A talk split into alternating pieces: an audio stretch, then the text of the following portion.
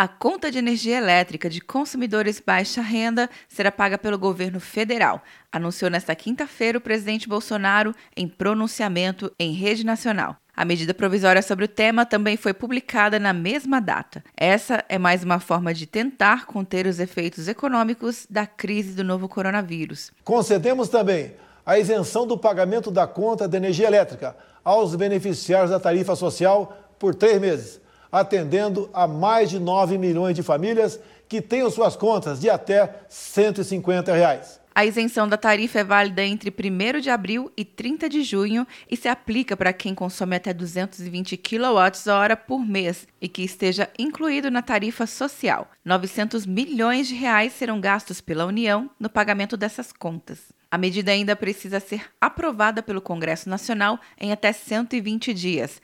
Em março, a ANEL, Agência Nacional de Energia Elétrica, já havia proibido o corte do fornecimento de energia elétrica por falta de pagamento.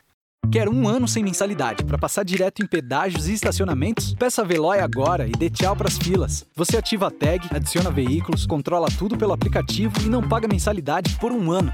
É por tempo limitado. Não perca. Veloy. Piscou, passou. De Brasília, Luciana Castro.